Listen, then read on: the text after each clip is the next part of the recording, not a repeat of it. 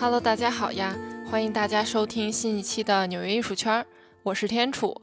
上一期节目中呢，咱提到了最知名的美国波普艺术家安迪沃霍尔，他所创作的玛丽莲梦露肖像作品《枪击玛丽莲鼠尾草蓝色》呢，在纽约佳士得拍卖行以加佣金超过一点九五亿美元（约十三点一三亿人民币）的价格成交。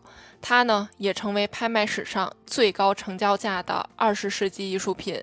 安迪沃霍尔和玛丽莲梦露，他们生前可能从来没有想到过，这件作品可以拍出如此高的天价，并且还可以和波提切利的《维纳斯的诞生》、达芬奇的《蒙娜丽莎》等等艺术名作相提并论。那这个羟基玛丽莲鼠尾草蓝色，它为啥要叫羟基玛丽莲呢？其实呢，这个算一个比较危险的谐音梗，因为英文中呢，羟基和拍照都是同一个词 shoot。那有一次，安迪沃霍尔就邀请了一位女性朋友。啊，那这位女性朋友呢，是一位摄影师哈，来参观自己的工作室。那这个朋友看到角落里叠放的这四张特别显眼的梦露肖像作品的时候呢，就转头问这个安迪沃霍尔说：“我可以为他们拍照吗？”安迪想了想哈，人家这是摄影师，那这想拍就拍吧，咱这作品也没啥见不得人的事儿哈。于是就答应了下来。结果下一秒，这个姐们儿就从包里掏出了一把小手枪。对着这四件玛丽莲作品，砰的一枪，给在场所有人都给吓没了。没错，其实这位女性朋友问的并不是说我可以为他们拍照吗，而是在询问我可以用枪去打他们吗？那这安迪沃霍尔呢，他也是后怕不已，然后就把这位女性朋友直接给拉进黑名单了。你以后也别想踏足我的工作室。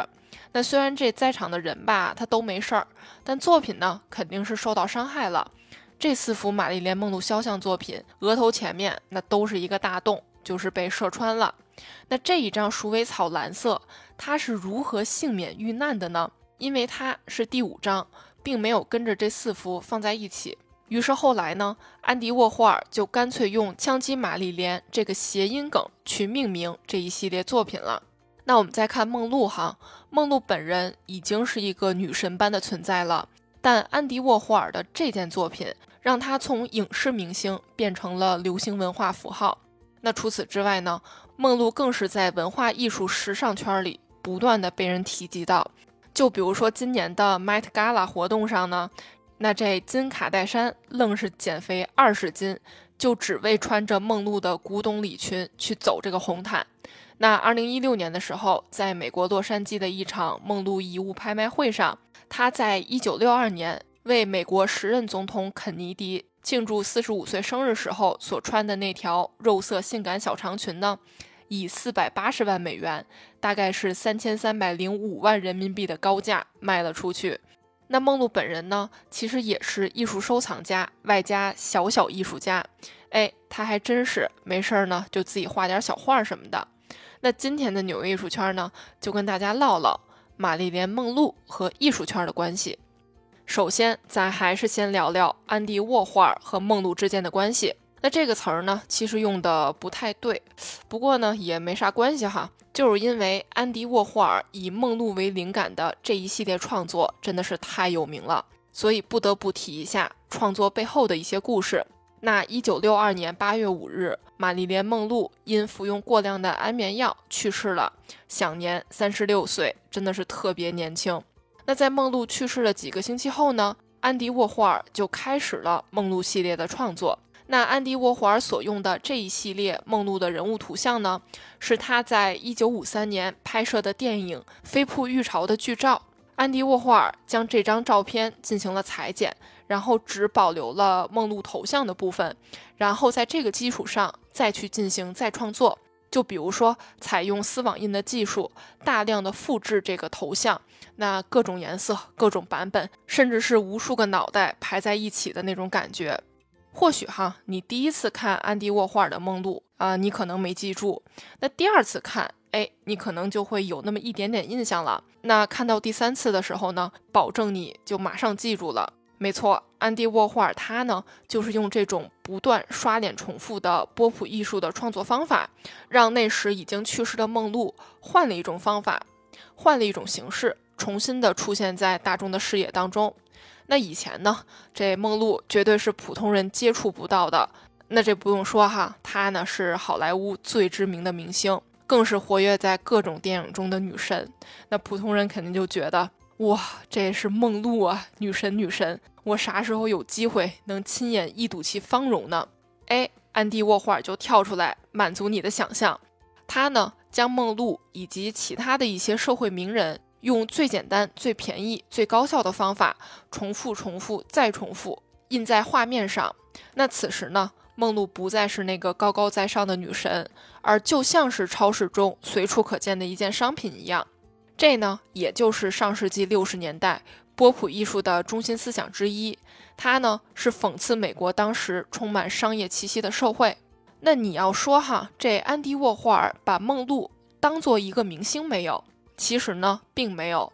安迪沃霍尔自己就曾经表示过，那无论是玛丽莲梦露还是伊丽莎白泰勒，他呢都把他们去当做普通人来看待，并没有说刻意的在这些画作中去刻画他们性感女神的那种形象。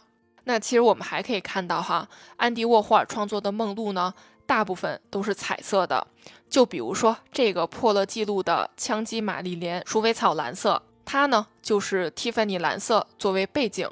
那微笑的梦露顶着一头特别利索的黄色短发，面部呢是肉粉色的，眼影呢是蓝色的。当然少不了的，那肯定是烈焰红唇了，真的特别美。那安迪沃霍尔也表示，这就是美，它真的很美丽。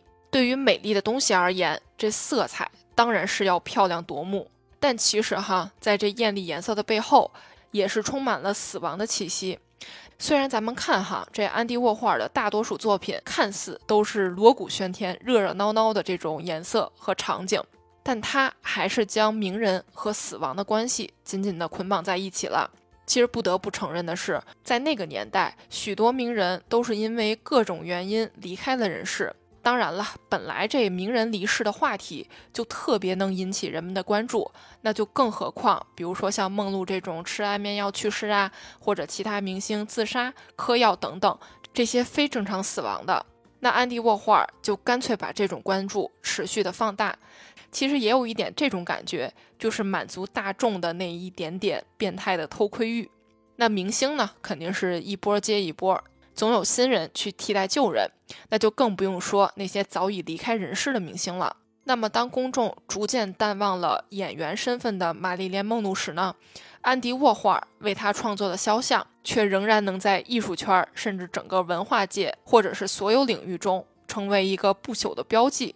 那这一系列丝网印作品之下，梦露和这个金宝汤罐头啊、可口可乐呀等等，也就没啥区别了。慢慢的呢，成为大家生活中随处可见的商品和一个形象。所以总结来说，安迪沃霍尔和梦露之间的关系呢，真的是双赢。艺术家凭借明星的光环，在2022年创下了艺术品拍卖记录，而梦露因为安迪沃霍尔的作品形象呢，而深深的被后人所记住。那可惜的是，这两个人再也无法亲自看到这一片盛世了。其实梦露自己呢，也算得上是疯狂的艺术爱好者、艺术品收藏家和小小艺术家。那跟艺术呢，绝对有着解不开的缘分。首先，梦露在一九五一年的时候就上过有关艺术鉴赏的课。那这好莱坞，它不就是在洛杉矶吗？其中一个说法就是一位作者写的哈，他呢就表示说啊，梦露这个艺术鉴赏的课呢，是在加州大学洛杉矶分校上的。但是在梦露自己的自传里，他就表示啊，我这个艺术鉴赏课呢是在南加州大学上的。嗯，嗨，其实我觉得吧，甭管在哪儿上的，真的是可以看出梦露是对艺术真的去热爱。不然呢，你说这大明星也够忙的哈，也不会说百忙之中抽出空闲时间，还专门去上课去学习和欣赏文艺复兴时期的文学和艺术。那梦露呢，也在自己的自传里提到过上这门艺术鉴赏课程的相关感受。他呢就表示，哎，这艺术鉴赏课的老师是我见过最激情澎湃的老师之一了。他呢特别能调动学生的积极性。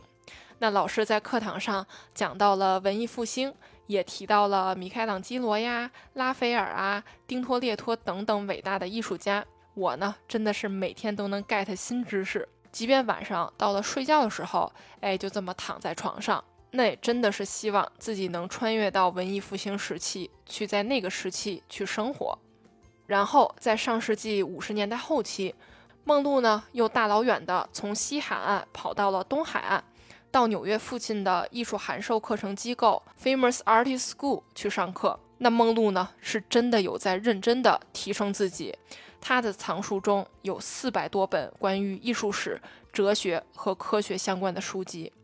那当然了，你要只学艺术相关的理论知识还是不够的。梦露也特别积极的去看艺术展览。她最喜欢的艺术家之一就是法国雕塑艺术家罗丹。一九五五年。大都会艺术博物馆举办了罗丹的雕塑作品展，梦露呢还专门去打了卡。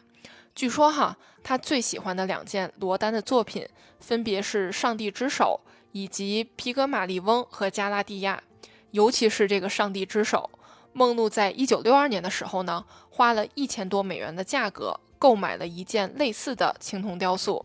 那一九六二年，其实这一年很重要，是梦露活在世上的最后一年，也是她生命进入倒计时的一年。那这会儿呢，她的身体状态和精神状态都已经特别的不好了。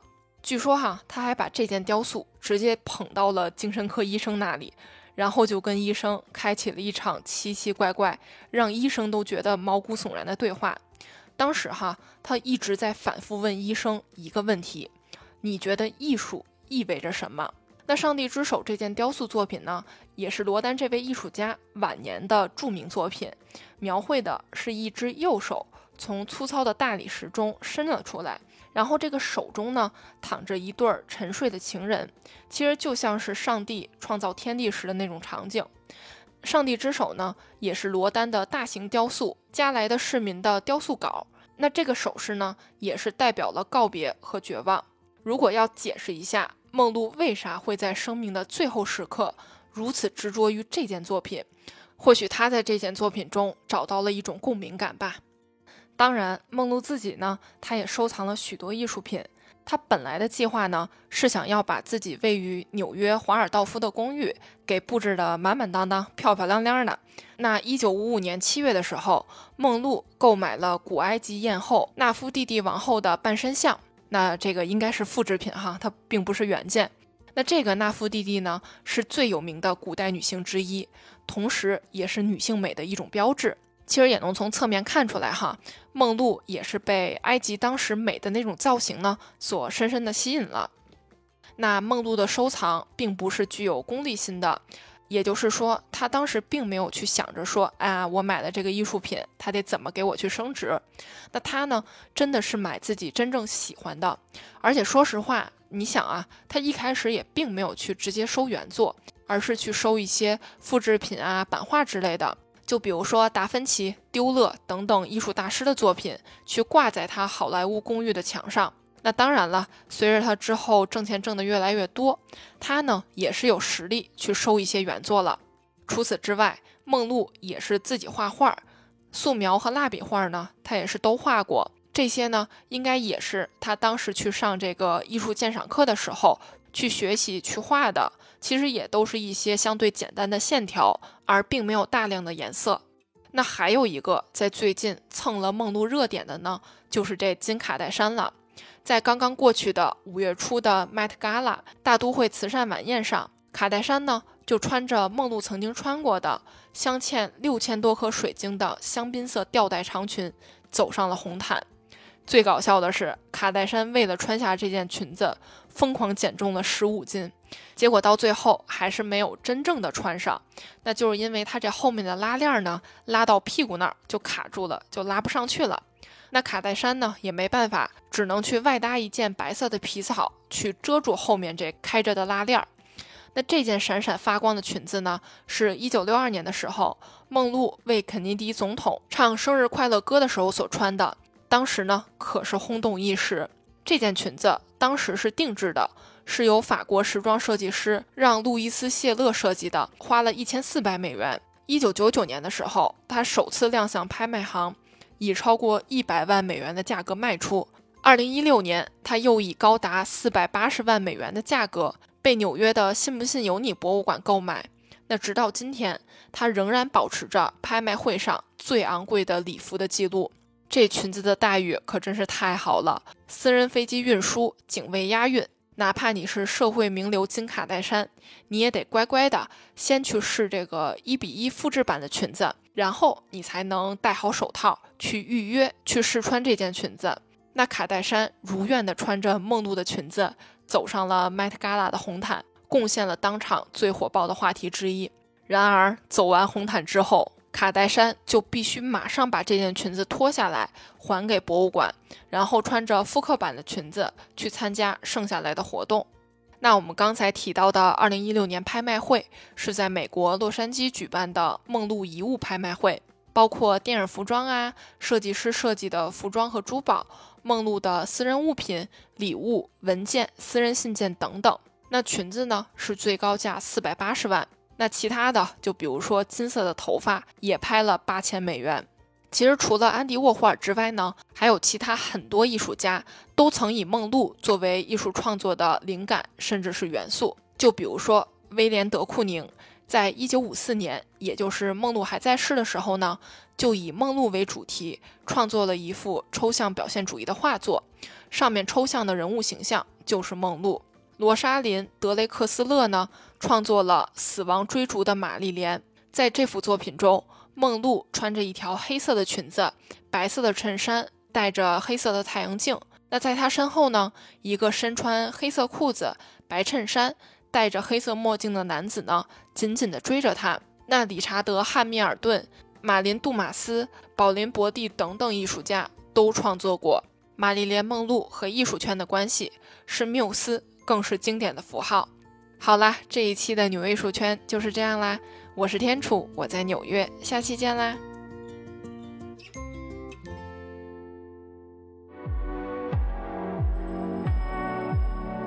我爱纽约这座城市，它满足了我对艺术的所有幻想。